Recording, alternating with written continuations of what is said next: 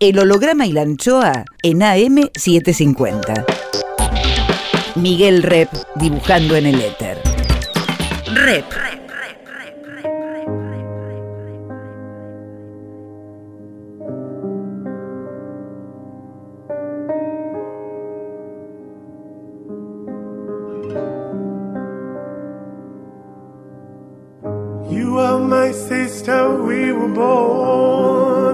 Tú eres mi hermana.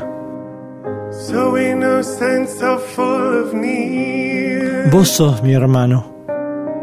There were times we were friends, but times I was so cruel. Vos estás próximo, aunque lejos estás. ¿A cuántos kilómetros estás? I was so afraid of the night. El holograma y la anchoa. Mi nombre es Miguel Rep. that I feared. You lived inside my world so softly, protected only by the kindness of your nature. El holograma y la anchoa. You are my sister, and I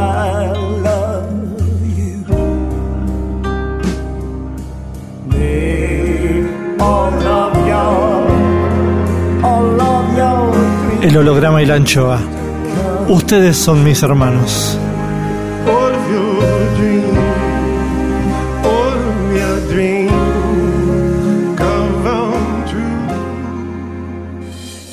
El holograma y la anchoa. Hoy guardamos el aire, el pensamiento de Luis Guzmán. Este gran escritor ya estuvo en el holograma y la anchoa, pero siempre se renueva. Ahora acaba de publicar un hermoso libro, Avellaneda Profana, donde nos cuenta de sus lecturas formativas, es decir, de su vida, de sus amores, de sus amistades, de su intimidad, de su todo, se podría decir, si es que pudiera lograr ese imposible, alguien tan rico y tan rizomático como Luis Guzmán. Un lujazo de estas medianoches en el holograma y la anchoa. Repito, Luis Guzmán, escritor, psicoanalista. Imperdible. Luis, ¿Cómo te va? bien señor. ¿Cómo andas, estás, querido? Bien, ¿vos? Bien, bien. ¿Y entre sesiones lees o esperás a que todo termine para leer? ¿Cómo es tu, tu día de lector? No. Eh, me, eh, me cuesta mucho cuando estoy acá escribir. Por más que falte un paciente, no.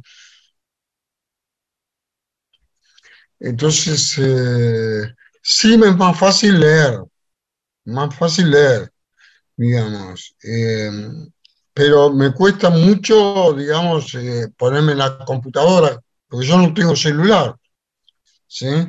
Entonces, como no tengo celular, uso la computadora y un paciente me avisa, no llego, llego, ¿sí? Eh, Sí. Pero me cuesta mucho eh, ponerme, suponete meter un texto literario o en la computadora. en- eh, no, no, no, lo tengo. Me viene bien porque tengo mi mejor virtud es mi peor defecto, que es, eh, tengo mucha imaginación, puedo armar historias muy rápidas y eso puede ser un problema también. Entonces, eh, eso me administra, digamos, ¿no? Suponete, eh, Maxi Creppi me pasa el, libro tan lindo de mm, Palabras en la noche de Natalia Guismo. Me lo paso a la mañana. Llegué a mi casa y a la noche escribí el. Eh, Fernando Fagnani me, me regala el libro de él que sacó la novela, está muy bien, Residencia Permanente. Y me lo, me lo di a la mañana, me lo puse a leer a la noche y le escribí cuatro páginas. Me sale con lo, con lo mejor que puede haber en eso y también por ahí con lo apurado, pero estoy armado así. Pero sos un lector así, muy eh, concentrado o sos un lector muy rápido? Soy un lector que mm, escribe leyendo. Digamos, ¿no? Leo y diga, casi por asociación, ¿no? ¿Sí? Suponete, en el libro de Natalia Guimu, Palabras en la noche. Bueno, ¿y qué palabras en la noche? Y ahí, bueno, palabras en la noche puede ser un sueño, X, digamos, ¿no? Eh, eh, ¿Es cierto? Puede ser un sueño, puede ser una radio prendida. No, no me estoy refiriendo a la palabra, a la novela en particular, me estoy refiriendo a mi manera de trabajar, ¿no? Entonces, eh, es al revés. Digo, yo tengo que administrar. Pero cuando estás leyendo, sos un lector tan activo que entre líneas o entre palabras se te está ocurriendo alguna trama, digamos, se te desliza siempre el escritor entre, entre la lectura, no podés como relajar y ser solo un lector. No, no puedo ser un lector salvo cuando leo psicoanálisis, que como bien dice el amigo Jorge Panesi, dice, lo sospechoso en vos no es la presencia del psicoanálisis, sino la ausencia. Es decir, que cuando yo escribo, sí, estaba bien lo que decía Jorge, cuando escribo psicoanálisis parezco, mm, eh, pierdo el estilo, eh, digo, cada palabra la administro, me cuesta mucho los juegos de, palabras, es como si pueda desdoblarlo ahí. Un científico, sos un científico. Totalmente.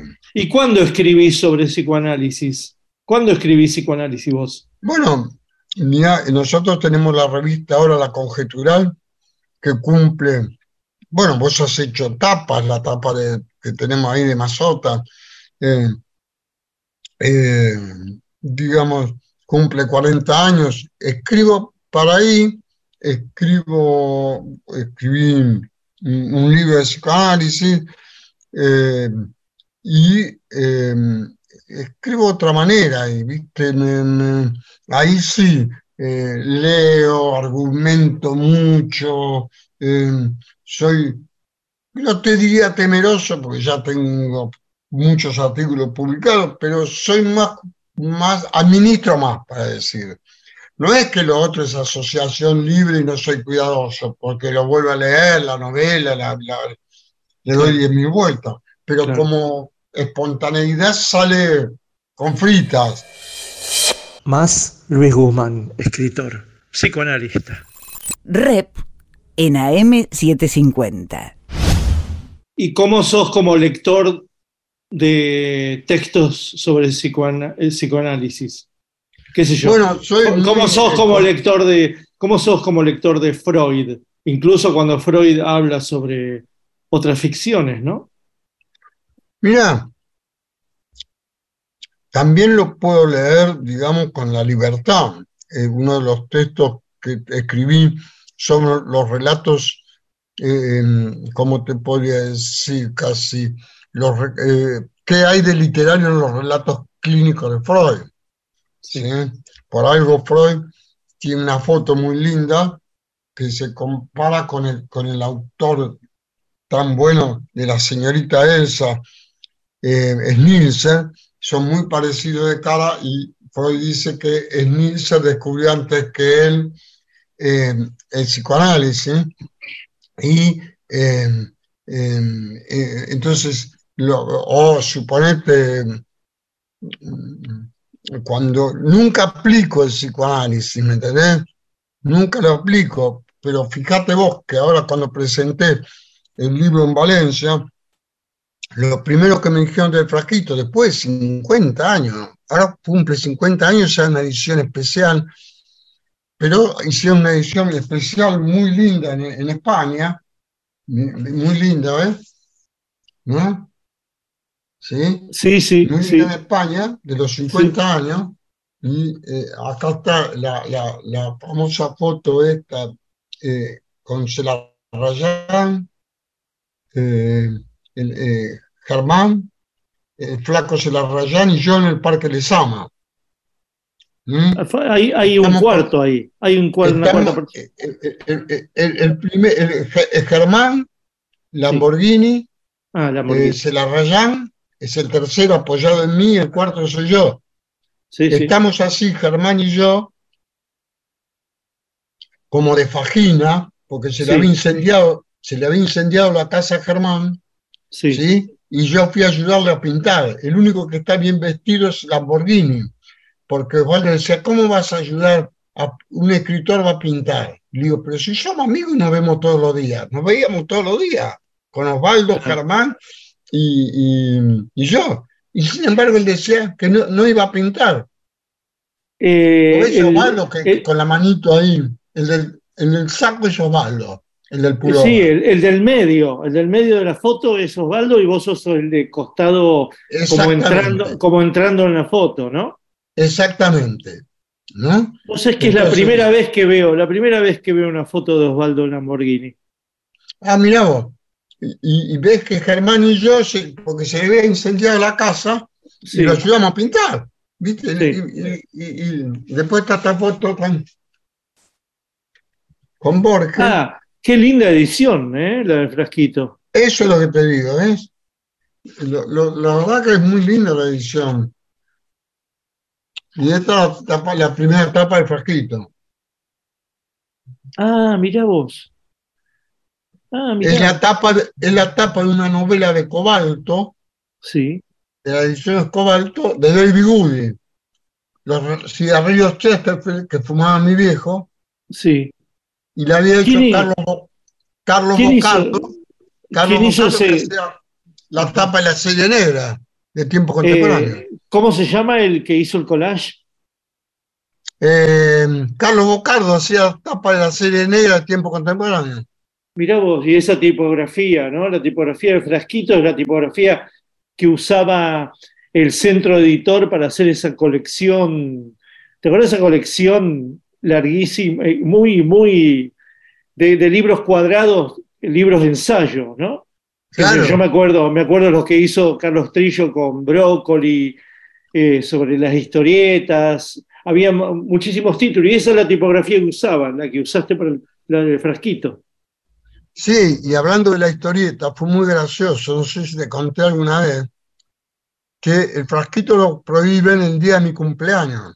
Sale el día, sale el día de mi cumpleaños, pero el editor era el negro Alba, Alberto Alba. Habla, sigue hablando el escritor Luis Guzmán.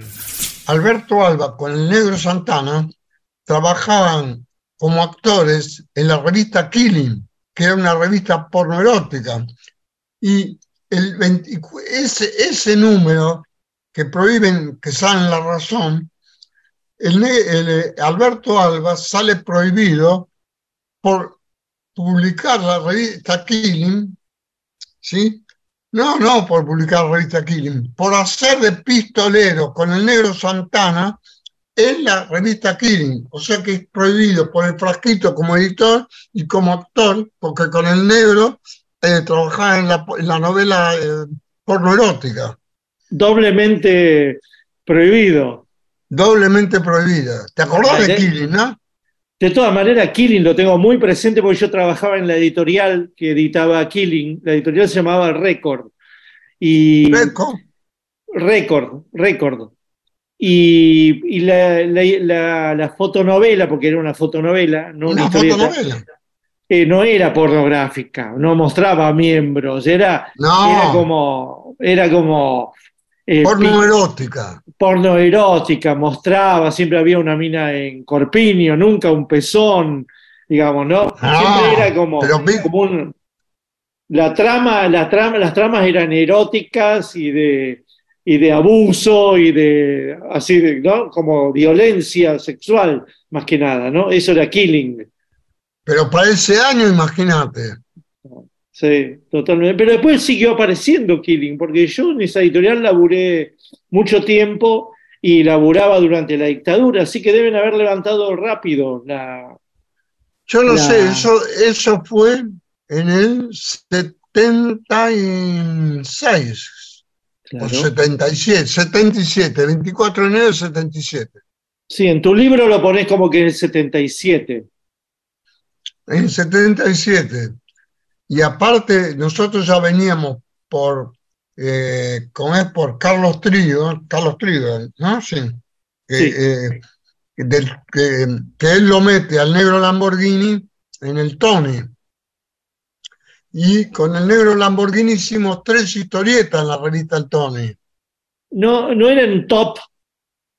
Top. Antes, antes. Antes hicimos tres historietas con seudónimo Sí. en la revista El Tony.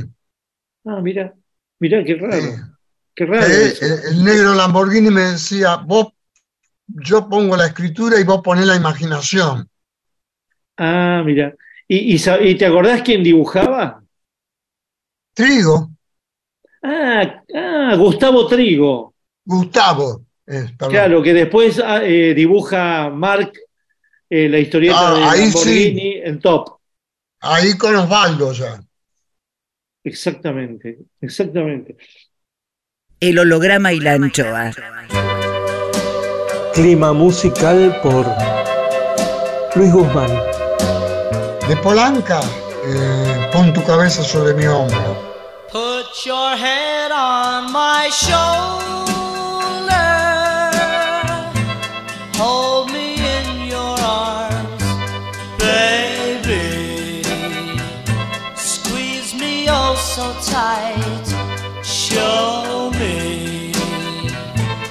That you love me too. Put your lips next to mine,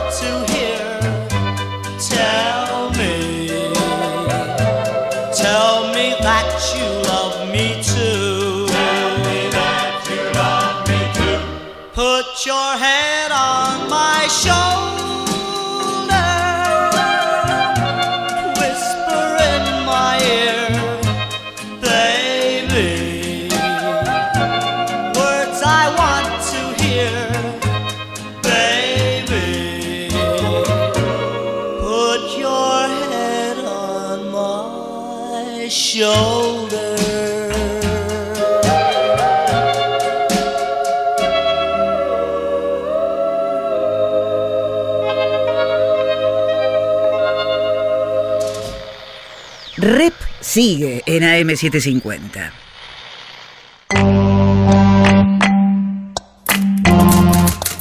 De este lado, por Jorge Tanure.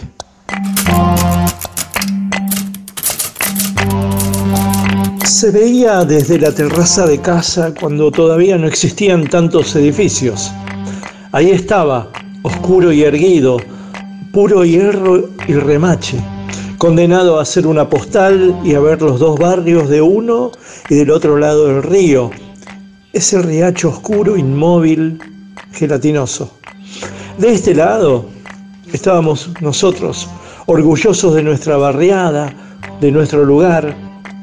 Nos creíamos opuestos a los de enfrente, es decir, a los del otro lado del río. Ellos eran impetuosos y andaban con el pecho inflado.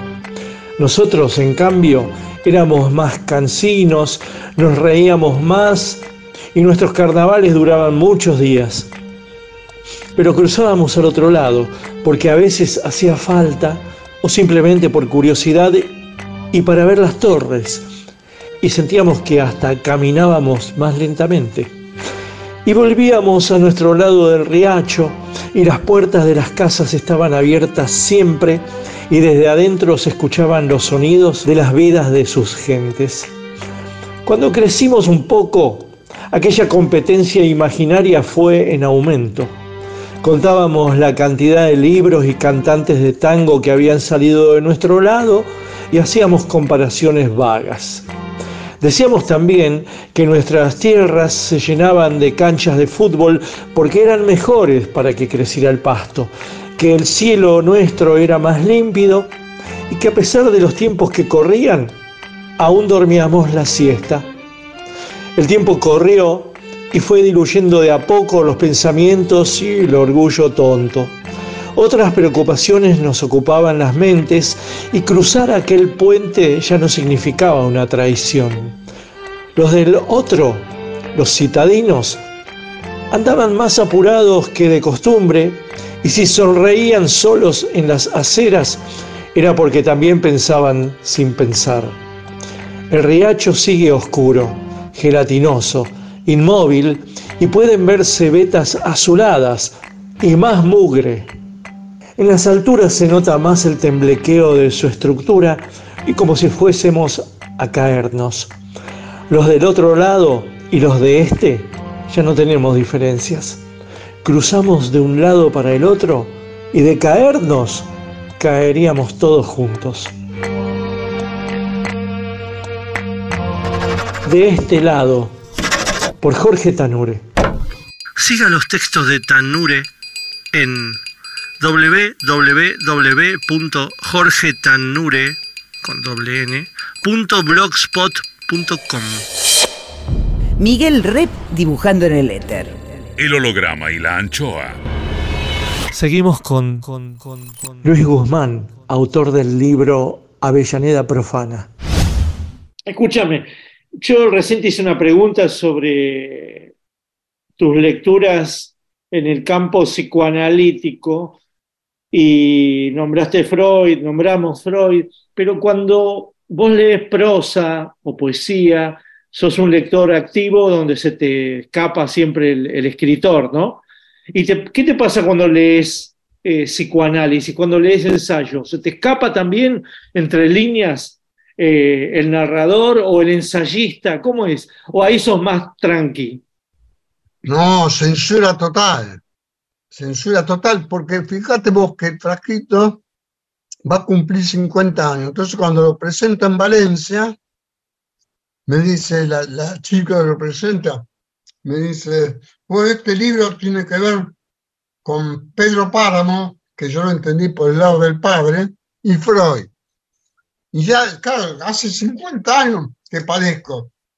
Entonces le digo, pero es un libro kleiniano, no es freudiano. Si habla de la teta de la madre, que es la teta buena y la teta mala, le digo, en todo caso es kleiniano, no de freudiano. ¿Se lo discutiste en público? Sí, siempre. ¿Y qué te dijo? ¿Y aceptó o siguió con Eh, su Es, argumentación? eh, es otro contexto, pero hace, viste, el fraquito fue leído, la historia que cuento siempre, y esa paradoja. Yo lo presentamos también en Madrid, en la librería Raquel Garzón, eh, en la, en la Plaza La Vida, se puso una librería divina, eh, Raquel, muy linda librería, y es muy buena persona. Y lo presentamos ahí con el español Rubén Arribas, que hizo un muy buen prólogo, y con Hugo Sabino, que hacía con nosotros la revista Sitio. Y éramos todos argentinos. Entonces me encontré con la mujer de Ricardo, con Pilia, con la mujer de Ricardo, que somos con Beba, muy amigos, nos abrazamos. Entonces, viste, eh, ahí estaba todo otra vez la, la- la cuestión de, de- del psicoanálisis, y, es como un- un- una, una marca que- que- que yo vuelvo a explicar, ¿no? Que el negro Lamborghini podía poner lo que se le ocurría, el falo, pero todo era parodia. yo ponía cosas y yo ya estaba determinado a leer, a ser leído, digamos, de... Entonces me costó mucho a mí sacarme, como yo decía, ¿no? Eh, leído como, como, ¿cómo te puedo decir? Era, eh, entre los psicoanalistas, al comienzo era escritor, y entre los escritores era psicoanalista, era un lugar incómodo. Después me desprendí de todo eso, ¿sí? Pero es un libro que, que costó mucho, y personalmente me costó, porque, eh, digo, cualquiera ponía, el, negro ponía el, padre y eh, la parodia, ponía el padre y la parodia. Digo, Germán lo padeció un poco más, pero yo no, no te digo, no, no vas a encontrar una palabra de psicoanálisis en mi libro de novela ni, ni, ni de ahí. Por eso eh, eh, Jorge Panesi lo captó bien, dice la ausencia de los sospechosos, no la presencia. Lo, Mm. Muy buena lectura, ¿no? Pero vos cuando escribiste, cuando vos escribiste el frasquito, ¿ya eras psicoanalista? No, no. Yo empecé a estudiar con, Os- empezaba a estudiar con Oscar, pero Oscar se va en 75, ¿no? Como Mazota. Sí, perdón, Mm. sí, Mayota.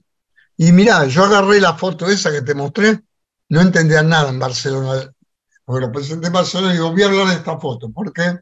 Y agarré las fotos. Germán, Ah, Osvaldo, se la rayaban y yo. Entonces digo, voy a hablar de esta foto. Esta foto está tomada en el Parque Lezama. Se le había incendiado la casa a Germán, nos veíamos todos los días con Osvaldo, Germán, no sé, lo fui a ayudar a pintar. El negro Lamborghini dice, pero ¿cómo está vestido así? Un escritor no puede estar vestido así. ¿Viste cómo está vestido él? Éramos amigos.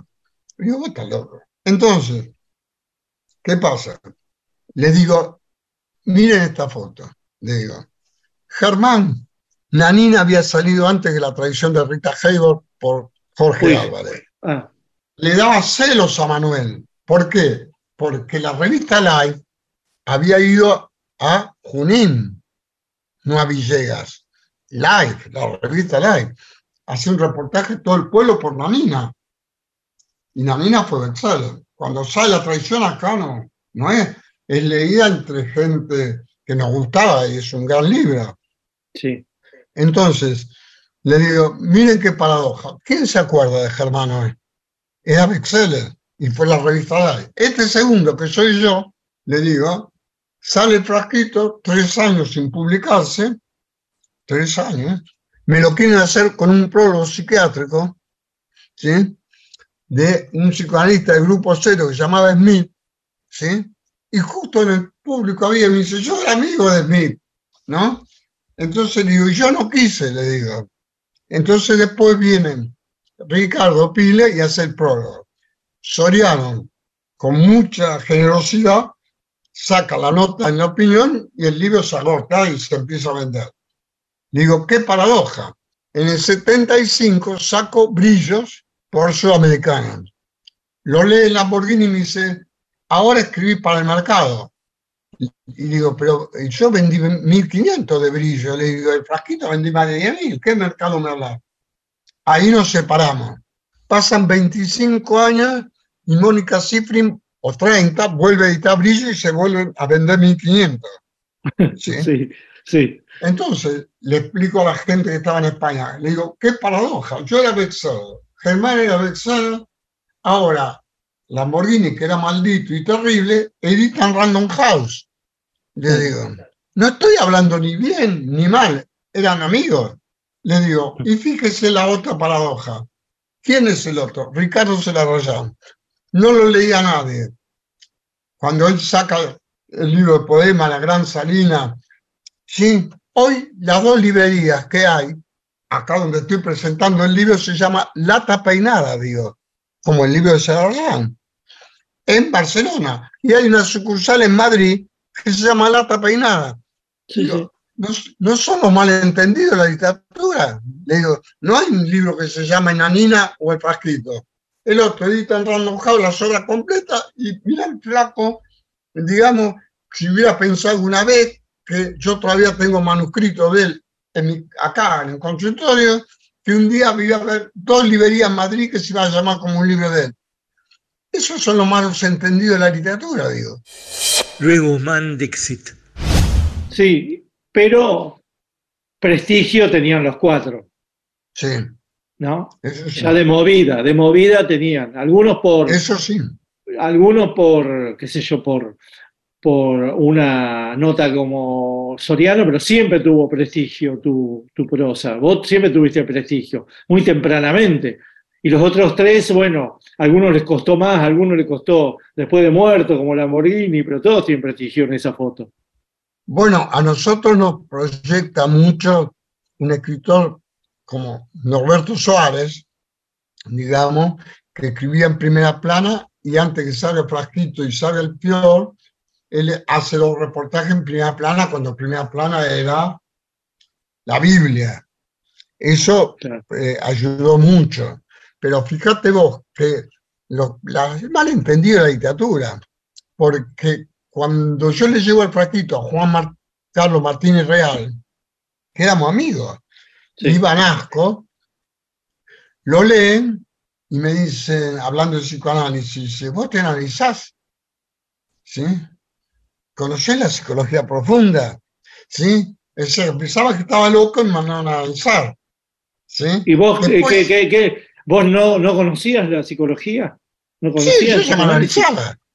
Ah, ya te analizabas. Sí, yo empecé a analizar en los, en los 70. Y digamos que, ¿qué pasó? Que eh, eh, después Juan Carlos M- Martínez Real eh, me dan el premio Bolivian, que se lo habían dado el año anterior a Saer y el año anterior a Pila, ¿sí? y, y por el corazón de junio. ¿sí? Que el corazón de junio, viste, ¿cómo te podría decir? Como me pasa a mí, mi problema es que tengo demasiada imaginación. Sí. Entonces, ¿cuál es el problema? Yo quería escribir un problema, todas mis novelas son un fracaso, eso yo digo. ¿En qué sentido lo digo? Menos Villa, donde quedo más atado al argumento, pero ¿qué quiero decir? Yo quiero escribir una novela ética, como Conrad. Entonces, suponete, en el corazón de junio, ¿qué era? Un tipo viene y recibe el corazón de otro. A mí no me importaba si era anónimo, pero es un acto para mí ético. Entonces empieza a averiguar de la vida a ver quién se lo donó. ¿sí? Es imposible porque es anónimo, pero en la ficción todo es posible. En lugar de ponerme a analizar eso, ¿qué empiezo a hacer? Empiezo con a leer Corazón débil de Dostoyevsky, El corazón de las tinieblas de Conrad, El corazón de, de Simple Flaubert, y empiezo, ¿sí? Claro, viene Pilia un día por la librería y me dice, mira, estás escribiendo Corazón, mira cómo se murió Wilcott, el escritor Wilcott, ¿viste? Sí. ¿Cómo se murió? Dice, estaba leyendo el libro Corazón y se murió, de medicina. Entonces ahí sigo. ¿Sí? ¿Cuál? Espera, Entonces- porque se cortó. Se, eh, estaba leyendo el libro Corazón de De Medici. ¿De quién? No, yo, yo estaba leyendo, digamos, eh, el corazón de, de- ¿cómo es? Corazón débil de Dostoyevsky, corazón sencillo de Flaubert y corazón de las tinieblas. Me Sí. fui por ahí. ¿Sí? Sí. Pasa el petiso, Ricardo, pa- por la librería y me dice, me trae un artículo y dice, mira, Wilco estaba leyendo un libro sobre el corazón y se murió del corazón. Entonces, seguía. Entonces, leyendo, me, eh, eh, ah, y, la historia pas- eh, la empiezo a poner en cuando bombardean la Plaza de Mayo. ¿sí? Sí. ¿Por qué? La Plaza de Mayo, 16 de junio de 1955. Sí, pero ese día, ¿sabe qué pasa? En Trieste, en Trieste, se muere el hermano de Joyce. Eh, El mismo se día. muere, se muere. Estanislao Joyce, el hermano de Joyce. Estanislao Joyce se muere el mismo día que bombardean la Plaza de Mayo. Ahora estoy pensando si se habrá muerto el corazón, nunca se me ocurrió, se me ocurre acá como... Pero el Ulises empieza un 16 de junio. ¿Sí? Transcurre, transcurre un 16 de junio. Por eso, por eso después Martín Coan pone una frase de epígrafe en su primera novela, Dos veces junio, que dice, eh, para los argentinos el mes de junio es un mes muy duro. Se bombardeó la Plaza de Mayo, murió Gardel, ¿sí? Entonces, eh, siempre en ese sentido fracasé. Eh, eh, me voy. Me voy, por, ¿entendés?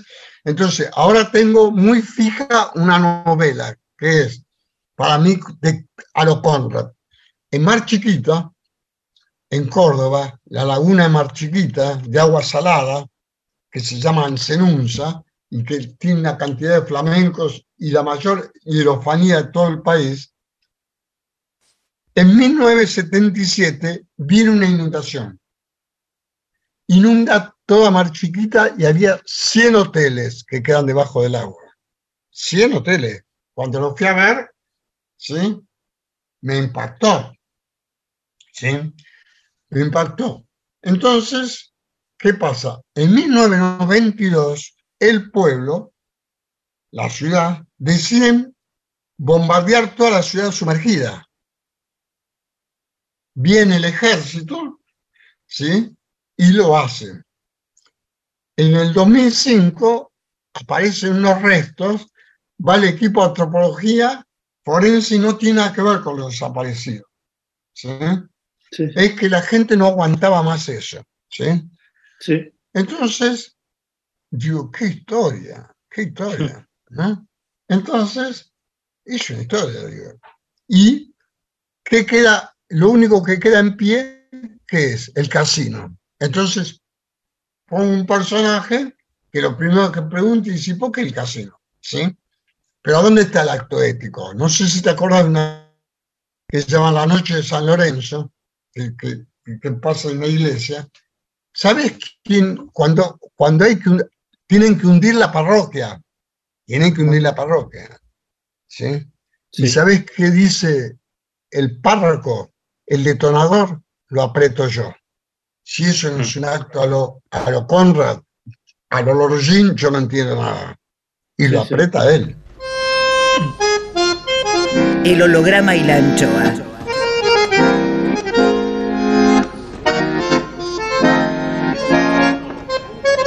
Musiquita que nos dejó Luis Guzmán.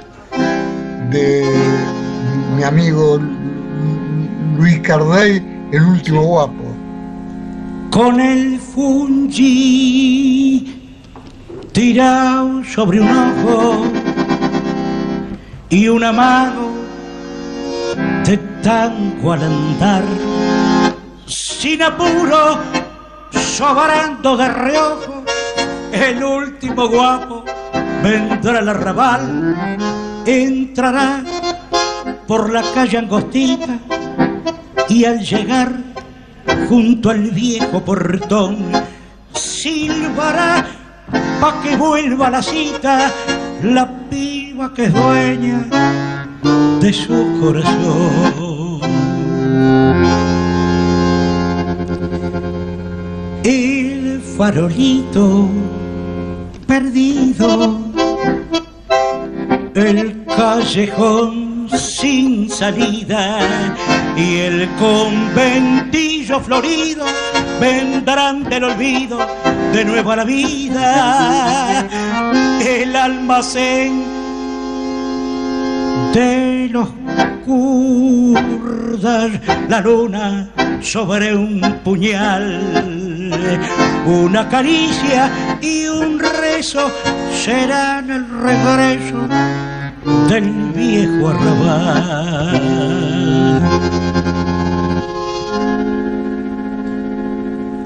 Con un fuelle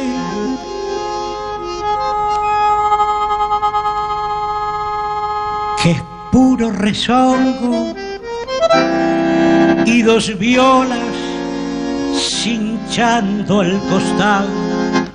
Otra vez del antiguo bailongo, el último guapo será el envidiado, jugará con desprecio su vida por el sol de un florido percal y se irá sin tener ni una herida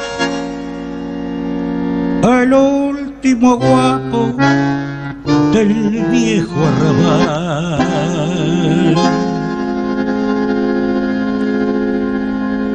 El farolito perdido, el callejón sin salida y el conventillo florido vendrán del olvido de nuevo a la vida. El almacén de los cordales, la luna sobre un puñal, una caricia y un reto serán el regreso del viejo arrabal. Seguimos en las redes. En Facebook, el holograma y la anchoa. En Twitter e Instagram, Miguel Rep. Rep sigue en AM750. El holograma y la anchoa. Miguel Rep dibujando en el éter. Volvemos con, con, con, con Luis Guzmán, Escritor. autor del libro Avellaneda Profana. ¿Y cuál es- qué búsqueda tenés vos de lo ético?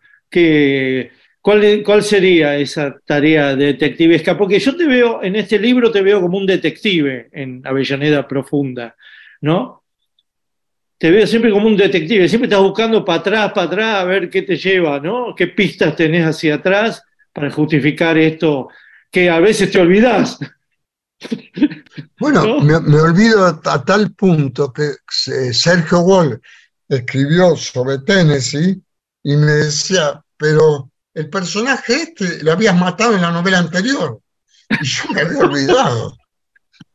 Me había olvidado totalmente. Y Sergio me dice, pero escúchame, en la música de Frankie vos lo hacés morir. Y, y en Tennessee sigue. Y digo, te lo juro que se me pasó. Claro. Y es cierto que me pasa que lo hice morir Smith y me da una pena bárbara. Digo, pero soy un boludo, ¿para qué lo hice morir si lo extraño ahora? Entonces Claro. siempre hay un amigo que habla de él, ¿no? Y Claro. eh, justo ayer veía un programa de la hija de Lito Cruz y eh, Lito eh, y, y Argemián, cuando hicieron la película Sotoboche, Argemián hacía de, de, de- de Smith y Lito hacía de Valesky, ¿no? Entonces, eh, para mí, eh, ver es muy distinto cuando vos escribís a cuando un personaje de carne y hueso dice los textos, Claro. es una, pre- es una prueba esa. Es una claro, prueba. hay otro espesor y, claro, hay otra carga, ¿no? Que no es lo Carne mismo que la. Claro, que no hay letra, y no es la letra solamente y la imaginación del lector. Hay carne y hueso, hay un tempo, ¿no? Hay un tiempo, hay alguien que lo dice, hay una voz. Eso a mí me, me, me ense- me- me- me enseñó mucho. Y lo del detective es cierto, porque ¿qué me resuelve a mí el detective? Cuando hago esto que te cuento de la iglesia, ¿sí? Que está todo, porque quedó todo hundido, lo, lo Sí. volaron todo. Lo único que queda es el casino. Entonces, claro, cuando llega el detective y dice, ¿y por qué dejaron el casino? ¿No? ¿Acaso hay muchos jugadores acá? Ya está, Claro, ¿me entendés? claro. Entonces, lo que no quiero irme es por la historia, ¿me entendés? De, de- ah, porque ¿con qué me compré? Con los flamencos. Entonces, eh, el- los flamencos son maravillosos. Entonces, digamos, me empecé a enterar de historia de flamenco. Ya se te, se te va, se te va, vas derivando a otra cosa, ¿no? La- la- claro, pero vos sabés que los flamencos, como diría Roger Calvá, eh, cuando están en el acto de seducción que se aparean, se pintan, se maquillan. Hay un pigmento en, la- en- en- en ellos que les produce como una mascarada que quedan como para seducir, ¿sí? ¿Viste? No me quería ir por ahí. ¿Qué hice? Digo, me agarraba la cabeza, digo, entonces el cura tiene, está en problemas el cura, porque entonces quiere decir que Dios con la naturaleza no puede. Porque si subió el agua, entonces en una confesión viene alguien y se confiesa y le dice, padre, que, eh, bueno, hubo un problema en, en Mar Chiquita, dice, hubo un problema. ¿Pero cuál? Dice, es muy difícil, dice, pero eh, yo participé con otros y matamos un flamenco y lo comimos. ¿Cómo dice? No, no puede ser, es un animal, ¿sí? Entonces, ahí ya empieza si vendía la pluma de los flamencos, que me tengo que contener, porque... Claro, vos, claro, que te, te, te van atrayendo otras cosas laterales que después toman eh, una figuración central, ¿no? Totalmente, ¿viste? Porque eh, entonces eh, eh, el, el cura va todos los días y cuenta los flamencos, a ver si siguen matando. El holograma y la anchoa.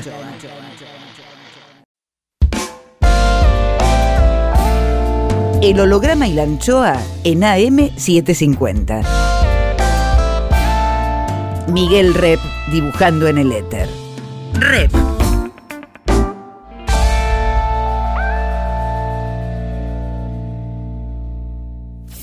Cuadritos finales. Más Luis Guzmán.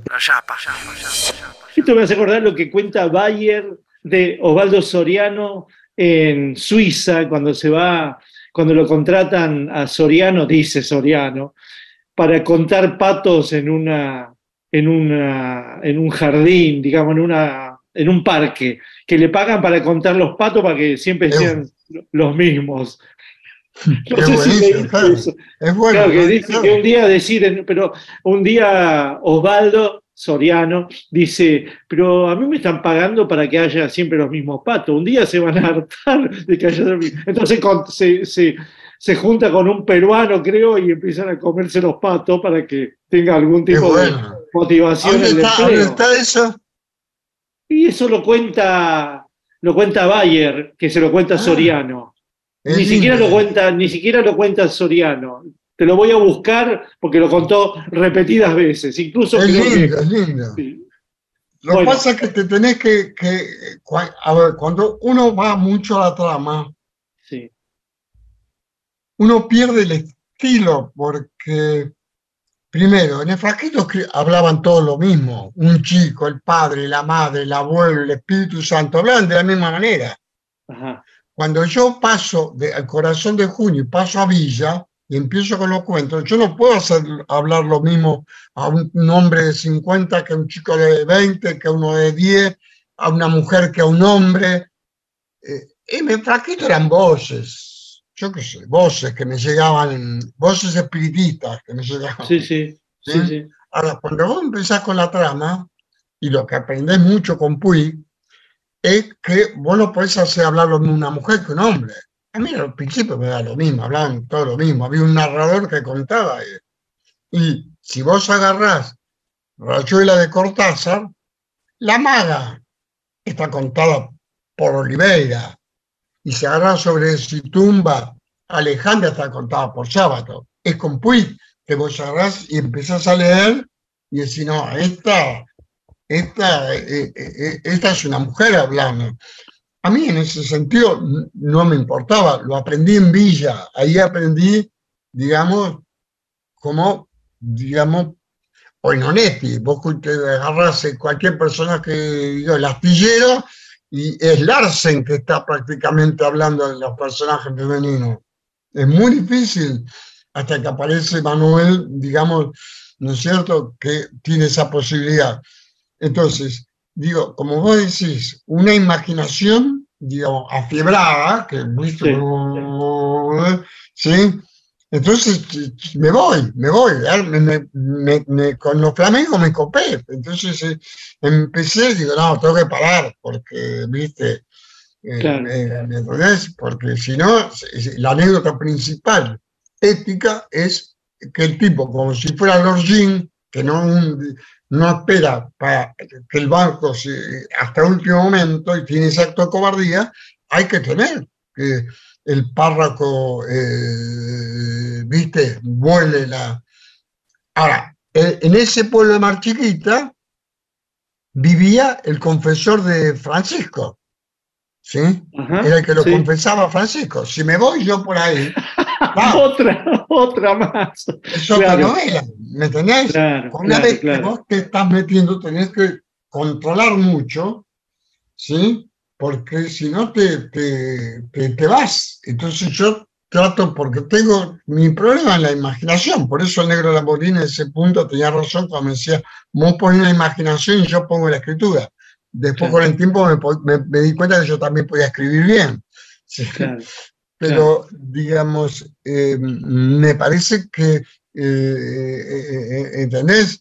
Entonces, claro, vas agregando personajes. Entonces, agrego al, al- al- al- tipo, al inspector, y tengo que agregar una chica. ¿Qué agregué? Una ingeniera forense. ¿Qué, ¿Cuáles son las ingenieras forenses? Son como las que hacen autopsias. Van así, miran el edificio y dicen, va a durar 40 años. Tienen cargadura acá, acá, acá, hacen autopsias. Sí, son ¿Entendés? lectoras. Claro, exactamente. Y va a haber ayudar para demolición. ¿sí? El holograma y la anchoa. Atenti. Continuará mañana más del escritor Luis Guzmán, autor de Avellaneda Profana. Miguel Rep en AM750. Edición Eimon. Textos Jorge Tanure. Y yo sé que el mundo no es como lo queremos, lo sé de los 10 años. Intenta, produce, consigue. Listo, ahí le mandé. Berenice Sotelo. Gracias. Lápiz y tinta Miguel Rep. El holograma y la anchoa en la contratapa del fin de semana. Sueñan lindo. Miguel Rep. El holograma y la anchoa, siempre contratapa, siempre último, siempre nocturno, siempre allá. El holograma y la anchoa en AM750. Miguel Rep dibujando en el éter. Rep.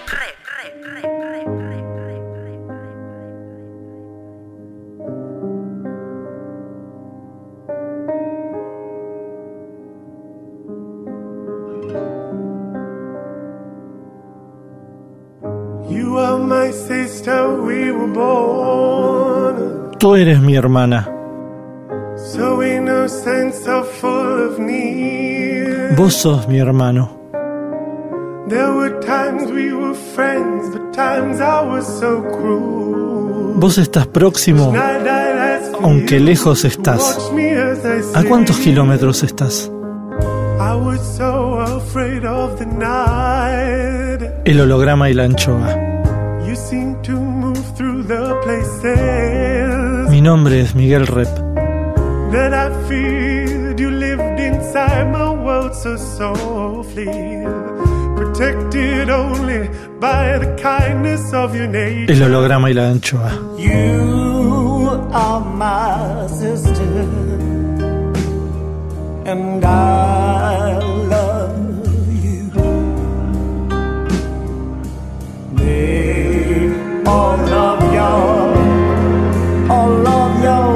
El holograma y la anchoa.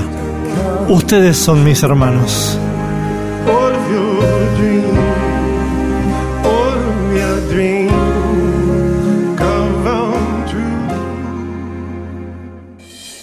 El holograma y la anchoa. Hoy, hoy, hoy. Segunda parte de Luis Guzmán, autor de Avellaneda Profana.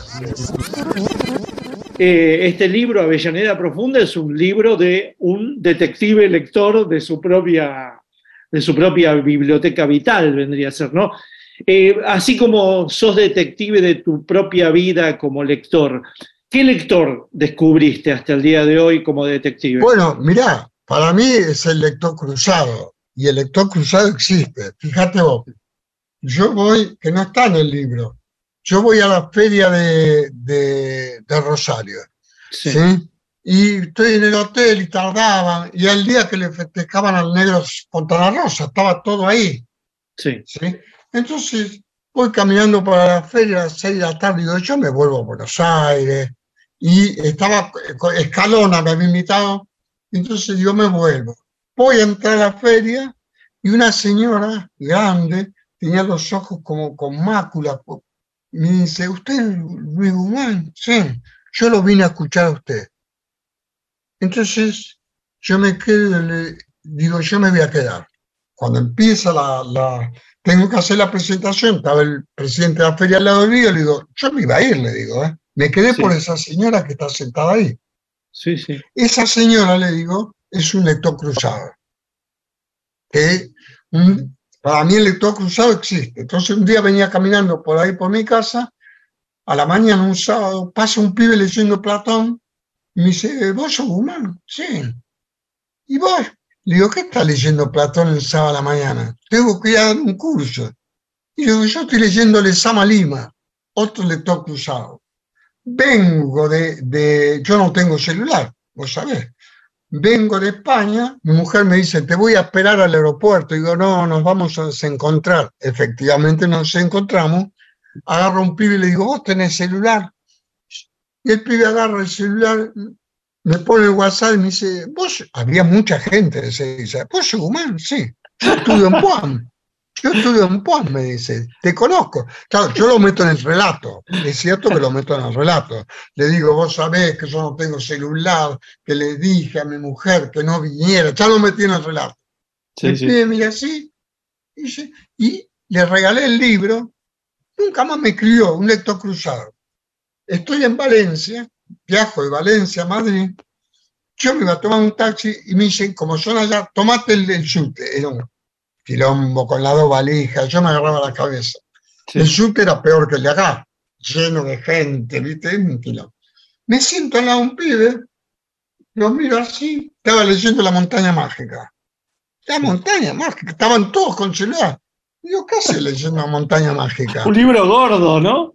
Sí, digo, ¿qué hace? Le- Y voy por las 20 páginas y dice, ¿qué tal? ¿Es bueno?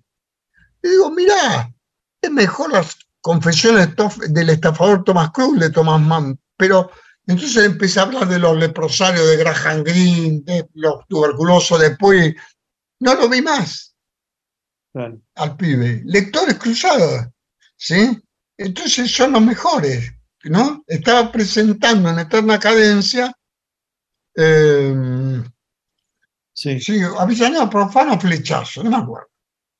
Entonces se acerca, y, y cuento toda la historia, Frasquito, el gemelo, se acerca un- una persona y me dice, yo soy un gemelo auténtico.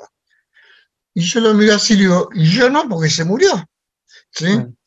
Entonces me dice, espera, viene con el otro gemelo, me muestra la primera edición del frasquito firmada, ¿sí? Y nos sacamos una foto, la tengo, con los dos gemelos y yo. Resulta que era la, la- la pandemia y yo no encontraba el barbijo. Y uno de los gemelos me dice, te doy el mío, sin usar, ¿eh? Pero Sí. ni de casualidad, ¿viste? Yo no quería, la superstición me tomó, empecé a buscar hasta que encontré el barbijo. ¿sí? Entonces, Tú- lo único que te faltaba, ¿no? lo único que me faltaba, ¿viste? Entonces, digo, eh, eh, eh, eh, otra vez, digamos, no se cruzan, se cruzan los lectores, que son los mejores. Digamos, ¿Y cuál sería? mejores. ¿Y cuál es el, el opuesto al lector cruzado? Y me parece que el opuesto al lector cruzado es, digamos, el que uno no calcula, o mejor dicho, el que uno calcula, el que vos ya sabés que te va a leer, eh, ¿no? Por ahí el, el amigo, eh, pero que aparezca alguien de la nada, de la nada. En el aeropuerto de Seis había mucha gente, Sí, sí. mucha gente había, ¿sí? Y suponete, estaba presentando el libro en la, en la librería, que es muy linda, Raquel Garzón, ¿sí? Ahí Sí. en Madrid Sí. como te conté, estaba la mujer de Ricardo, todo muy emotivo. Entonces, se para un tipo y me dice, yo soy Avellaneda, en Madrid, en la librería. sí. Y yo le miro y le digo, ¿de qué calle? No, porque yo lo conozco a la novia de Perfumo. ¿Sí? Sí. ¿De qué calle? Me dice, de tal calle. Eso es Sarandí, le digo. Ah, el detective, ¿no? Eso es Sarandí. Después me entero por otro amigo de un odontólogo en Avellaneda, ¿sí? que le encantó el libro y empezó a regalar a los pacientes y a un montón de gente de Avellaneda Profana. Yo nunca lo vi, Claro. ¿no? Entonces, eh, eh, eso es lo lindo, ¿no? Más Luis Guzmán, escritor, psicoanalista. Rep en AM750. ¿Por qué te describís como un lector cruzado? Vos. Porque, a ver, eh, ¿por qué me definía? Porque suponete, porque me hicieron el cuento del tío. Resulta que el que me lanza a mí la literatura, profesor de cuarto año, Elliot, con ese apellido nada menos, Sí, sí. ¿sí? me cita en el Jockey Club a, yo le doy el fraquito, digo, me va a matar el tipo. Si no, me dijo, usted es un escritor, cuarto año de literatura. Un día estoy en la, yo tengo consultorio acá en Agüero, ¿viste? En Agüero en Charca, y todavía está la, estaba la librería Mascaró, ahí Sí. en Santa Fe y Agüero. Entonces voy a entrar a la librería, me para una persona y me dice, ¿se acuerda de mí? Fui profesor suyo. Y yo pongo el nombre, Elliot le digo. Elliot, ¿sí?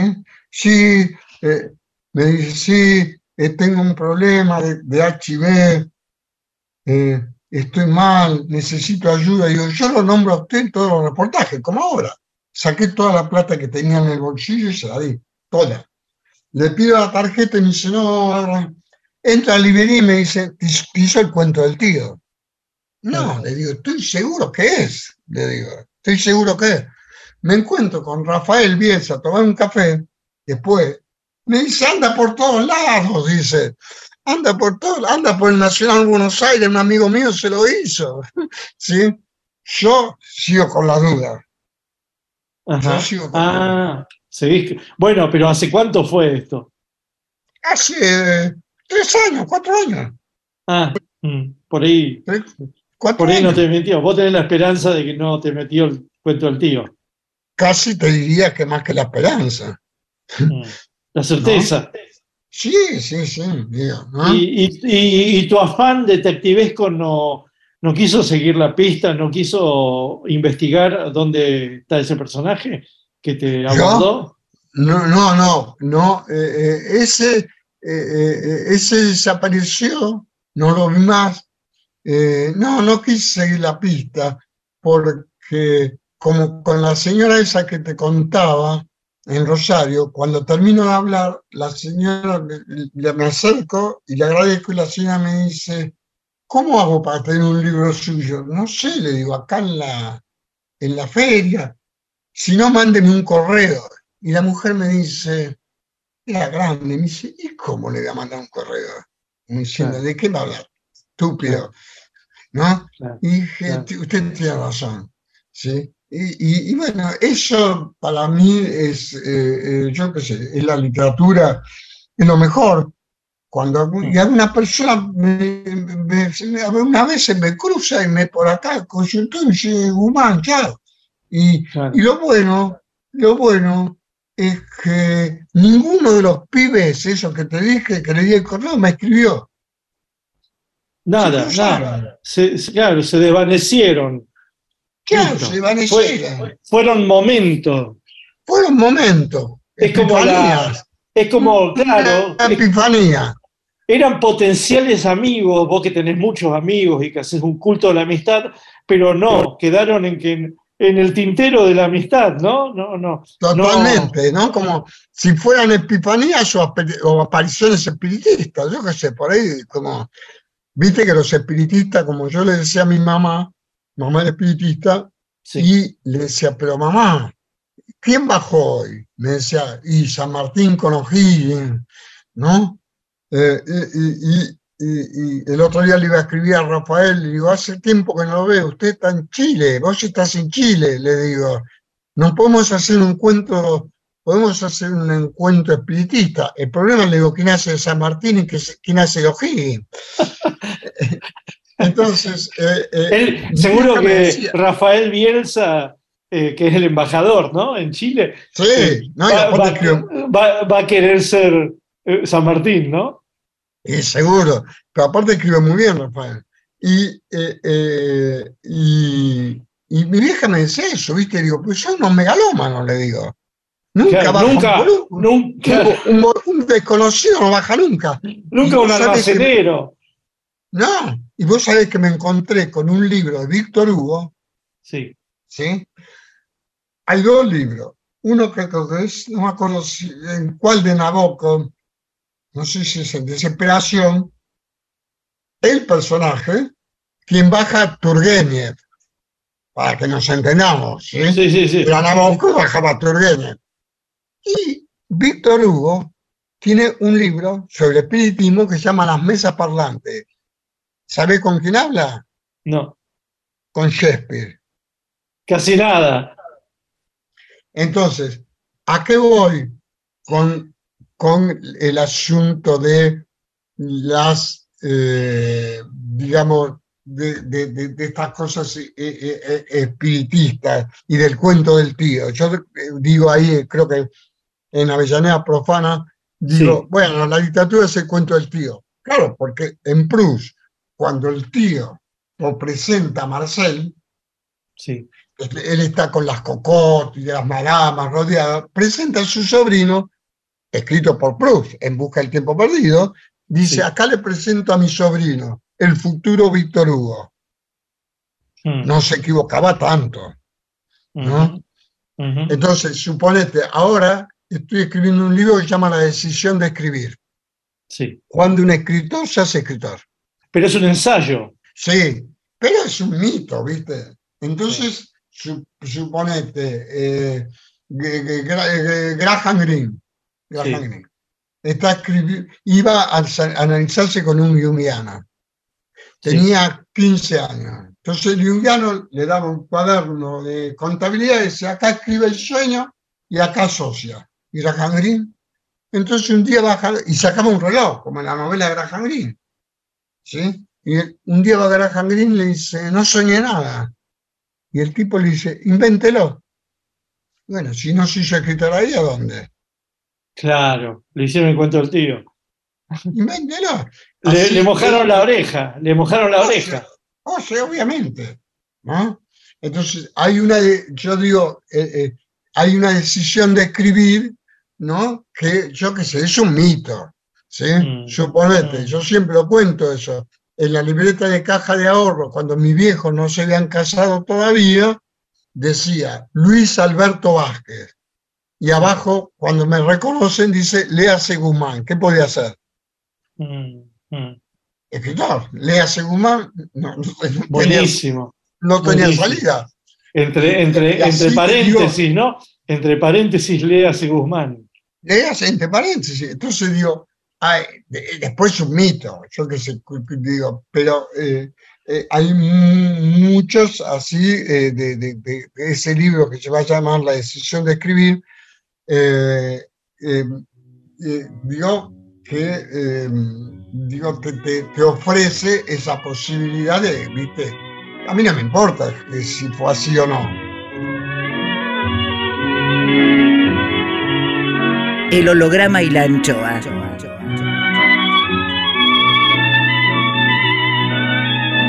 Banda de sonido por Luis Guzmán.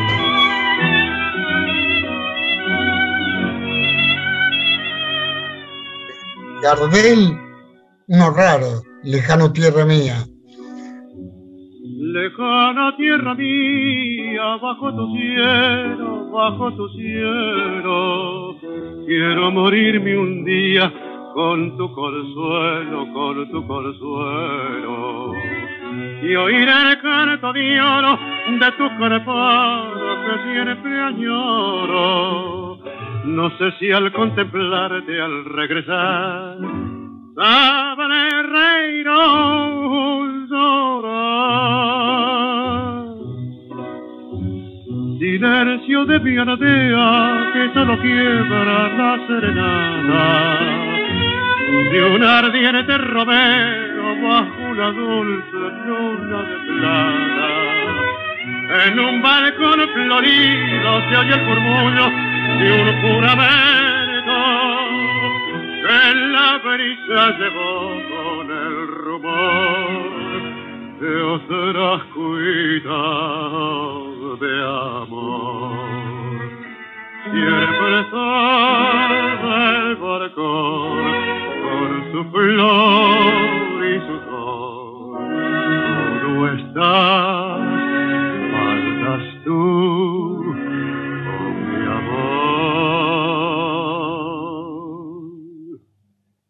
Lejana tierra mía, de mis amores, como te nombro, con mil noches sin sueños, con la pupila llena de asombro.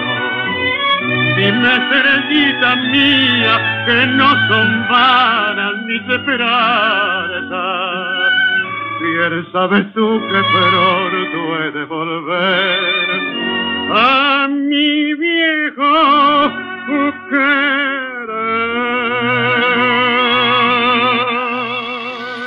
Rep sigue en AM750. El recepcionista de arriba. Oh my God. Juicio al invitado. Como todos sabemos, está científicamente comprobado que cuando morimos, subimos al cielo, nos reciben para testearnos en el juicio final.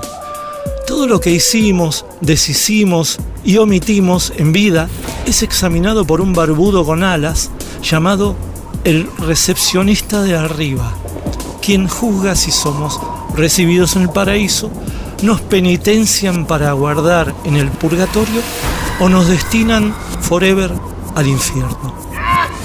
Nubes, leve viento, ausencia de olores. Examen, examen, examen más. Cuadrito 1. El recepcionista de arriba recibe a Luis Guzmán. Guzmán. Comienza el interrogatorio. ¿Qué destino prefiere para su eternidad, Luis? ¿Paraíso, purgatorio o infierno? Mm, No, ninguno de los tres, porque no creo en ninguno de los tres. Viviendo su vida ya vivida, ¿qué cree merecer? ¿Purgatorio, paraíso o infierno? Mira, yo creo, por eso, traerle, traerle, como siempre le digo a mi hija, el otro día me estaba ayudando a sacar la CICAR, ¿sí? Estamos, porque yo no sé manejar nada, ¿viste? Dice, papá, acá dice que cubre repatriar los restos. la CICAR, repatriar, le digo, ni te preocupes, no darle ningún trabajo a nadie no darle ningún trabajo a nadie porque por el trabajo mío muchas veces le dan trabajo a los hijos y dice tenés que llevarlo a Chascomús y en Chascomús se le viene todo el viento encima, tiene ningún trabajo. El problema es de los que quedan, uno cuando se va, se va. Sí. ¿A quién quiere volver a ver o conocer si pasa a esta instancia de la eternidad? Y a Kafka. Luis, ¿ha sido en vida soberbio? Eh, si lo fui, no lo sé y pido disculpas. ¿Ha sido en vida eh, mentiroso? Eh, posiblemente. ¿Ha sido en vida procrastinador? No, ¿Ha sido celoso? sí, ¿Ha sido racista? no. Esperá, con los olores de las comidas. Pero después me puedo, me puedo, después no tengo problema, me, me- me- me puedo abrazar con cualquiera, pero eh, sí, pe- pensé eso, ¿viste? Que, que paso por el, por el barrio chino y es, eh, pero me pasa con el, yo creo que viene del- de, las películas, porque cuando era chico veía tantas películas contra los japoneses, ¿sí? que un día me peleé con un japonés que me hizo pelota, nada más que porque veía las películas y los japoneses que eran los enemigos. Yo iba a ver Claro. todas las películas de los americanos y, y el tipo era bárbaro, ¿viste? No, no me, sí, eh, pero no, no. Pero sí de- olfativamente para que... Y con la comida, El recepcionista de arriba. Miguel Rep dibujando en el éter. El holograma y la anchoa. Seguimos con, con- con- con- Luis Guzmán, autor del libro Avellaneda Profana. Pero lo que pasa es que la, decisión o, describir que es un escritor no es lo mismo describir a, a Luis Guzmán que describir a, qué sé yo, a, Rulfo, ¿no? qué sé yo, vos tenés una imaginación desbordante, unos, qué sé yo, te encontrás en un en caminos cruzados, elegís para un lado, para el otro, volvés al, al crossroad y, y otra vez la ruta, qué sé yo. El, que tiene imaginación desbordante, los que tienen imaginación desbordante, no compiten con el, con el propio soñador, que es, digamos, el, no, hay, no hay una competencia con el, con el, con el, aquel que sueña, digamos, que el, el, mismo, el, mismo, el mismo sujeto, ¿no? No hay ahí como una especie de, bueno, ah, sí que el, sueño es donde se desborda todo. Yo soy más desbordado que el soñador. Sí, yo, yo lo que te digo, yo no sé dónde me viene esa imaginación, a veces suponía que era del espiritismo, de las... Eh, pero hay, una, hay evidentemente una lucha, porque en ese sentido, digo yo, eh, digo, me considero lo que yo llamo, entre comillas, fracaso, digamos, ¿no es cierto? Eh, para mí la mejor novela que yo escribí fue El Peletero, digo, digo, quiero decir, porque quería mostrar una persona que se queda, porque no es lo mismo que te quedas sin trabajo, porque podés conseguir otro. Claro. Ahora, cuando te quedas sin oficio, sin oficio. cuando no hay más, claro. Eh, y, ahí encontraste, y ahí encontraste una trama acotada. Entonces ahí podía acotar la trama. Pero ¿qué pasa? Se enamora de una chica de Greenpeace. Y ahí ya... Me voy a Greenpeace, dice, ¿no, Luis? no, se va. Y el mejor reportaje sobre el libro me lo hizo Greenpeace, la revista Greenpeace, implacable. Claro, Cada pregunta y justo había salido, estaba Dani Gebel, creo que trabajaba en Perfil, y creo que la, una de las actrices había hecho, no me acuerdo cuál, eh, se había inundado en un obelisco contra las pieles, y, y, Dani Gebel había puesto en el, perfil, estaba leyendo El Peletero. Claro. claro. Y, y, lo que pasa, claro, mis dos padrinos, mis dos padrinos fueron peleteros. ¿sí? Conocías vos del oficio, claro. Entonces se llama. ¿Y qué, te pasa a vos como lector con las novelas más contemporáneas donde se mezcla la trama, ¿no? la, prosa imaginativa con el ensayo? Viste que hay que yo hay que cuela ensayo. No digo respiración artificial, sino que digo más los franceses tipo HHHH, qué sé yo, ¿no? Eh, Binet, esta gente, eh, donde ya hay como, hay como un permiso de meter ensayo en el medio de, una trama y volver, ¿no? De alguna manera también Sobreros y Tumbas ha hecho algo de eso, ¿no? Sí, yo generalmente te digo, em, generalmente vuelvo a leer los mismos libros, em, sí, eh, nunca me llevé con la, la, cuestión de ensayos eh, digo, admiro mucho la escritura, digo, para mí eh, La muerte de Virgilio, de Herman Brock, que cuenta ese, día que muere, digamos, Virgilio, eh, a mí no me trata tanto la trama, hay libros que leo por su escritura, leo pedazos, ¿no es cierto? digo, y Ricardo, a mí, digamos, eh, eh, digo, eh, a mí el libro que más me gusta es El último lector y me gustan mucho los diarios porque se, permite una escritura lírica que él tenía, ¿no? Cuando habla de la muerte de la madre, cuando habla del primer amor, vos decís, pero mira cómo escribía este, era ¿no? Se dejaba llevar, digamos, ¿no es cierto? Em, eh, por eso, digamos, eh, me gusta, si vos querés, mucho más la ciudad ausente que, que respiración, quiero decir, que me parece que está más controlado lo que él quería. Digo, cada uno se mete en, lo que quiere, digamos, ¿no es cierto? Entonces, eh, con, con, digo, hay libros que leo siempre, digamos. Los diarios de Kafka los tengo ahí y, y Borges, Borges está siempre ahí, ¿viste? Pero, ¿el Borges prosista o el Borges todo, ensayista y, y poeta En? Borges, en Borges todo, porque más allá que me, cuando leí el libro de Bioy y, y ahora Borges. estuve en la casa, estuve en la casa de Borges, en- fue buenísimo, la casa de Borges en, en Adrogué.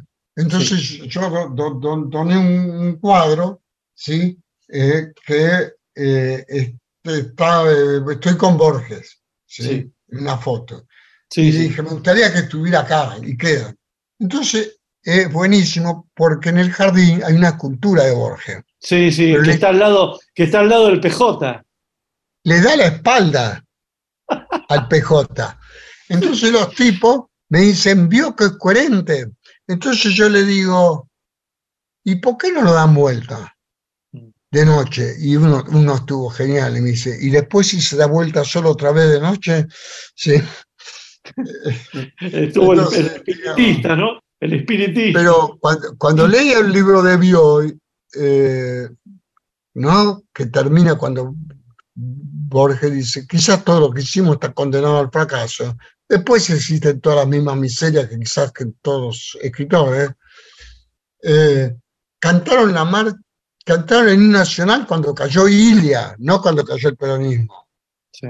Ilia. ¿sí?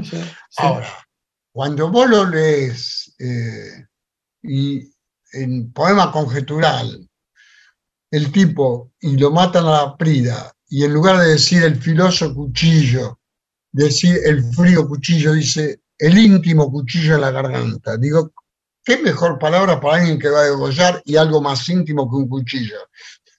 Es tremendo. Es imposible. O cuando habla de la muerte del padre, en lugar de decir se murió mi padre, dice es el último espejo que repitió la cara de mi padre.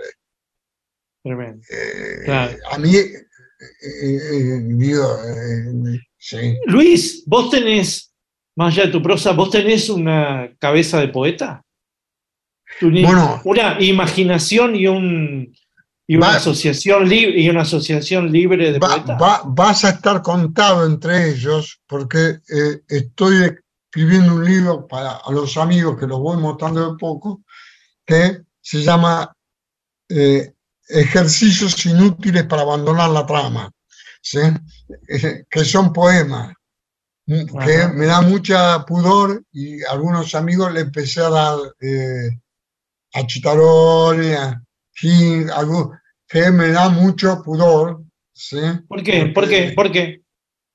Y porque es muy es difícil, es eh, y, y ahí nada, de- nada de nada de nada de, de trama, ¿no? Bueno, como viste, se llama ejercicios inútiles para abandonar la trama. y me permití escribir poesía que nunca lo hice, ¿no? Nunca lo hice ni. Nunca lo hiciste, nunca lo hiciste, no hiciste ni Ahora, en tu, con- ni- con- ni en- con- pero quiero decir ni en la vejez. ni en tus aventuras adolescentes, ni en tu fantasía. No, en la vejez, ahora, en la vejez. Ah, ok. El holograma y la anchoa. Clima musical por Luis Guzmán. Los plateros de Pretender, de gran simulador. Oh, pretender. Pretending that I'm doing well. My need is such, I pretend too much. I'm lonely, but no one can tell. Oh, yes, I'm the great pretender. Adrift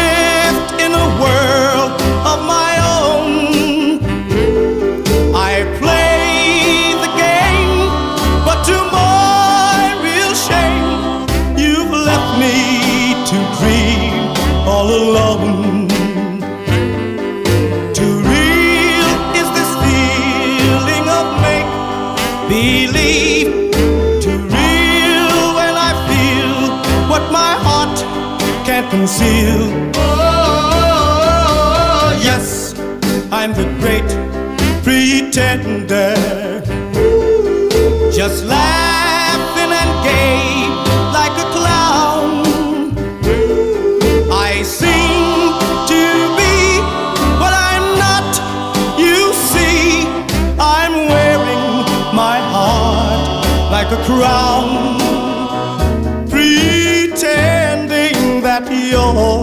still around.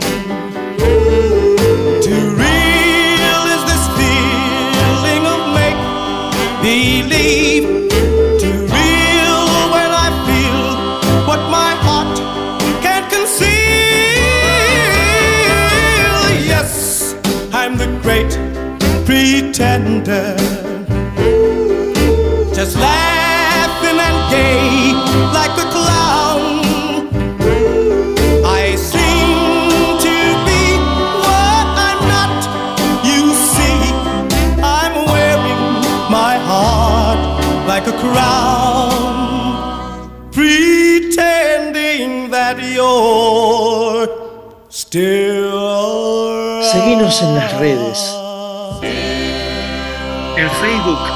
El Holograma y la Anchoa. En Twitter e Instagram, Miguel Rep. Rep sigue en AM750. El recepcionista de arriba. Oh my God. Juicio al invitado. Hay gente que espera entrar en el paraíso, pero hay muchos en el paraíso que esperan que entre cierta gente. Cuadrito 2. Continúa el interrogatorio a Luis Guzmán. Guzmán.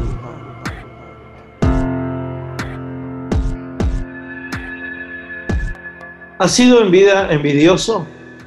Eh, posiblemente, sí. Sí. Con los años me curé. ¿Ha sido en vida optimista Siempre. y pesimista? Mm, No. ¿Ha sido dilapidador? Soy generoso. ¿Ha sido avaro? No. La he pasado mal. La he pasado mal, eh, ¿qué quiere decir? Que suponete, el, el- el tiempo de mi infancia el verdulero era muy caro. Entonces mi, abuela escondía la fruta, y, porque era lo más caro. Y yo olía y sabía que eh, dónde estaban las mandarinas. Y ahí me tentaba y comía más. Y mi hermano me acusa de eso. ¿Ha sido en vida am- ambicioso? Eh, he querido, he querido vivir, sí, sí, en el sentido, quise vivir bien, quise, a ver, cuando te rematan una casa encima, que la alquilás y no tuya, y ves la bandera roja en la, en la cosa, siempre quise tener casa propia. De eso no tengo duda. Y que mis hijos la tuvieran. ¿Ha sido en vida violento? Eh, me- soy peleador. Soy peleador, viste, soy peleador. No, ¿Cuál- no. Una vez íbamos con, con Germán, los hermanos Frondizi, los sobrinos de, de Frondizi, íbamos por corriente. Entonces pasa uno y le dice algo a la mujer, me acuerdo, ah, y Fernando Giovanni, el escritor, le dice algo. Entonces yo ¿qué le decís? ¿Sí? ¿Qué le decís? Y el tipo se para. Entonces le digo, ¿qué te pasa? Y entonces me dice, yo no puedo pelear por, con vos. Era el acto de humillación más grande de mi vida. ¿Por qué no puedes pelear? Soy cinturón negro. ¿Y a mí qué me importa? Me sentí tan humillado que me le fui encima. El tipo, estamos en medio obelisco, parecía yo un trompo girando alrededor, porque el tipo evidentemente era cinturón negro y no me quería ni tocar. Pero para mí que no quisiera, ¿sí? Porque una cosa es el insulto. Si yo te insulto y te digo, sos un hijo de puta, es un insulto. Ahora, la injuria es otra cosa. ¿sí? Entonces este no, no era rival, era terrible la humillación. ¿No? No, no, que- no, no, hasta, no, no, no me tocó nunca, pero, pero, me- me- me- no, no, no, no, se entiende. El recepcionista de arriba.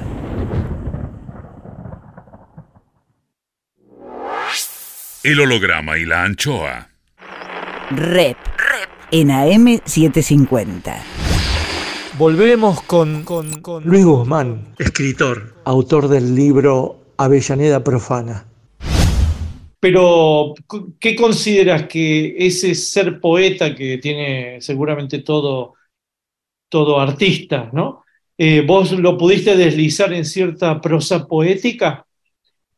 Sí, ¿O no? eh, eh, lo que pasa es que eh, tenía eh, el problema espacial, lo podía entender pude aprender como de lo que dice el León y Lamborghini, que dice, bueno, dice que él quería ser cantor de tango y que quería bailar tango, y dice, hay escritores que escuchan con, con la oreja. Y yo creo que soy un escritor que escucha con la oreja, Sí. y me costaba todas las cosas que no le di bola, de la métrica, de si han pareado, no me puse a estudiar eso. Solo me dejé llevar, digamos, por la música de la lengua y como si iba- la- esa música me amaba el espacio. Sí. No pensé en métrica, no pensé en, en- en nada. Borges dice que es lo más difícil que hay, que, que los, los poetas nuevos empiezan por lo que creen que es más fácil, que es el verso libre, y dice que es lo más difícil. Yo creo que tiene razón, pero era la única manera para mí. Y- Claro, porque vos en tu libro, en Avellaneda eh, Profana, cuando eh, nombrás poesía, te vas al tango. Sí, claro, y bueno, y lo es. Yo digo que el tango tiene la posibilidad de contar una historia en dos minutos y... Sí, pero es lo que vos estás diciendo, que es poesía para el oído. Sí, para mí, eh, digamos, eh, di- para mí lo es, digamos, para mí lo es. Eh, el problema del tango es que ¿qué es un tango hoy en día. Si yo con mi hija, viste, vos la conocías, Margarita, si Pompeyi más allá de la inundación, y- y te mire y dice, ¿de, de qué me habla, papá? ¿sí? Digo, está muy contextuado, salvo, digamos, eh, digo, vos podés decir o Malena o Naranjo en Flor que son como, si no, es muy difícil, ¿no? Suponete, como yo digo ahí en, en, en Avellaneda Profana, con el tango Corrientes Esmeralda, era Loquitas de Pris. Yo no sabía que Pris era una de cocaína. Lo repetía y, Claro. ¿sí? Y yo aprendí las letras de tango antes de aprender a leer. Claro. Lo- aprendí lo- las- Claro, lo leías como. e- e- Era una cuestión de, de escuchar. de escuchar y repetir la letra sin entender la letra, ¿no? Totalmente. Sin entender. Sin entender, lo- eh, eh, eh, pero sin entender en lo más mínimo. ¿Sí? Claro, y por eso te comes la palabra percal sin entenderla. Es linda para acá, suena lindo, ¿no? Eh, sí, pues no, no, no, no, no, no sabía. No sabía qué qué querían decir. Todo el tiempo escuchaban tango, mi viejo cantaba tango, eh, ¿sí? Sí. Mm. Pero esa, eh, eso, ¿a vos no se te dio como escritor inventar palabras? Digamos, eso es, es un devenir de la poesía, por ahí Girondo, ¿no? Eh, Vallejo y todo eso. Pero, pero no, sé, ¿no te parece que el lenguaje, que el vocabulario está acotado y que hay cosas que no, hay palabras que no, no alcanzan? Hay, digamos, hay un lenguaje que no alcanza a describirlo todo y que para eso hay que inventar. Yo creo que, que efectivamente hay palabras que el lenguaje no alcanza a describirlo todo. Y que posiblemente a veces la literatura invente palabras nuevas. Eh, bueno, nombraste Vallejo. eh, yo, eh, a mí en lengua nuestra me parece ese más grande, digo. soy muy lector de poesía, soy muy lector de poesía, me, gusta, bueno, sí, lo leo a, a los, Lamborghini, a los Osvaldo, leo a, a Luisito, a Tedesco, a, digo, a, a Carré, leo poesía, digo, eh, digo, mm, me gusta, digamos, a Diana Vélez leo, digo, siempre, ¿no es cierto? que, que, que Edgar Lee Master haya escrito la antología de Pun River, digamos, y haga dialogar todos los epitafios del cementerio que hablan entre ellos, pero los contraepitafios, quiero Sí. decir, es decir, de- el, el contraepitafio es, eh, este juez era muy bueno, el contraepitafio dice, era un corrupto, eh, eh, esta mujer sí. era muy fiel, el contraepitafio es, es extraordinario para mí. Sí, el otro, el otro yo del doctor Merengue, ¿no? El otro yo del otro merengue, digamos, exactamente, ¿no?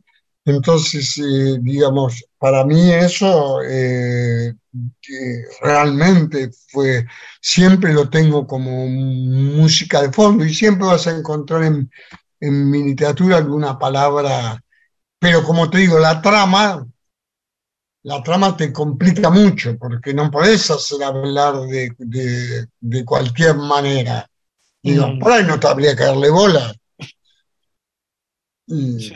Pero admiro los grandes escritores. Cabrera Infante tiene un- una, una música, bueno, los cubanos en su mayoría, digamos, Herrera, Lezama Lima, Cebedo Sarduy, digo, ¿no? Mismo cuando vas a La Habana, es otro, es otro, otro español que escuchas, cantan, no hablan. ¿sí? Entonces, eh, digo, a mí me gusta mucho eso eh, y estoy en esa lucha, digamos, ¿no es ¿cierto? Eh, sí, estoy siempre en esa lucha, digamos. eh, y por eso que digo, esto de fracasar es que a veces en el cura, por ejemplo, están los flagos, pero a veces me copé con, con, con, los- con John Donne y le hago hacer unos, unos sermones al cura que parece John Donne, ¿viste? Claro. Entonces, sí, sí. El holograma y la anchoa.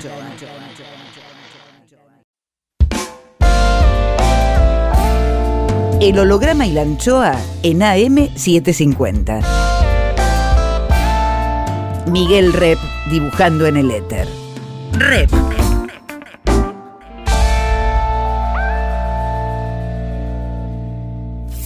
Cuadritos finales. Más Luis Guzmán. El recepcionista de arriba. Oh my god. Juicio al invitado. Según pasan los años en capacidad hotelera, el infierno tiene más problemas de alojamiento que el paraíso. ¿Por qué ocurre esto? Cuadrito 3. Termina el interrogatorio y se procede al veredicto.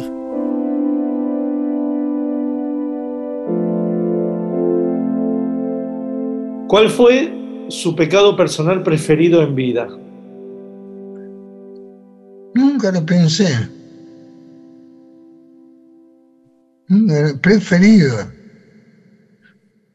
A ver, qué pregunta. Si fuera infantil uno va rápidamente a masturbación, pero como escribe Frasquito, por, por no ser tan alógico tengo que evitarlo. Eh, quizás escuchar la conversación de los mayores. ¿Y cuál fue el pecado que no perdonó en los demás? La traición. Luis, ¿le quitó el novio o la novia a alguien? Mm. Me parece que no. No me hubieran faltado ganas. No tenía tanto éxito. ¿Se murió rebelde o dócil? Eh, no, rebelde. Ante la muerte. eh, no, ¿qué puedes hacer? Sí, hay un cuento judío muy bueno, ahora que las parejas duran menos tiempo, que es un chiste judío que es muy bueno, que se muere eh, Rebeca y va al cielo. Entonces pasan cinco, me lo contó el negro Santana, entonces pasan cinco años y muere Samuel. Entonces aparece y Rebeca le dice, Samuel, y, Samuel le dice, Rebeca, hasta que la muerte nos separe. Eh, digamos, eh, no sé, digamos, sé que,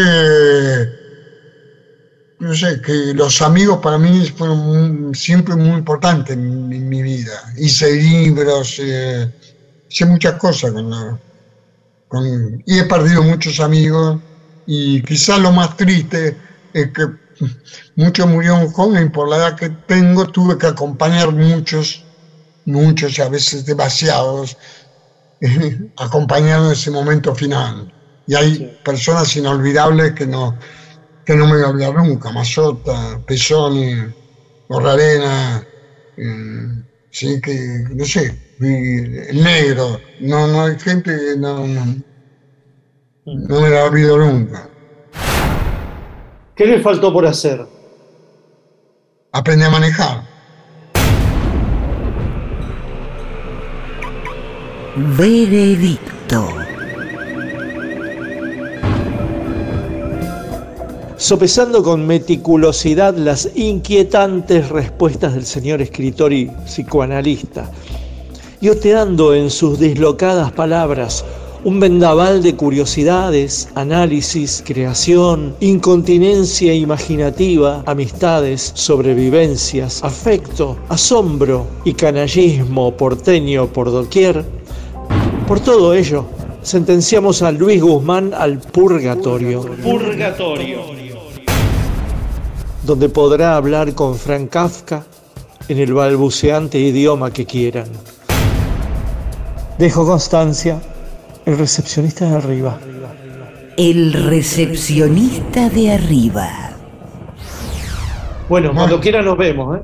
Cuando quiera Bueno, nos vemos. sí, sí, hagamos un asado. Gran abrazo. Chao. Chao. Gracias, eh. A vos, Muchas a vos. gracias. Gracias. Gracias. Gracias. Gracias. El holograma y la anchoa. Miguel Rep en AM750. Edición Eimon. Textos Jorge Tanure. Sí, para algunos es más horrible que para otros. Es injusto el mundo, es una mierda. Intenta, produce, consigue. Berenice Sotelo. ¿Listo? ¿Me puedo ir? Lápiz y tinta Miguel Rep. El holograma y la anchoa en la contratapa del fin de semana. Sueñan lindo. Miguel Rep. El holograma y la anchoa, siempre contratapa, siempre último, siempre nocturno, siempre allá, siempre.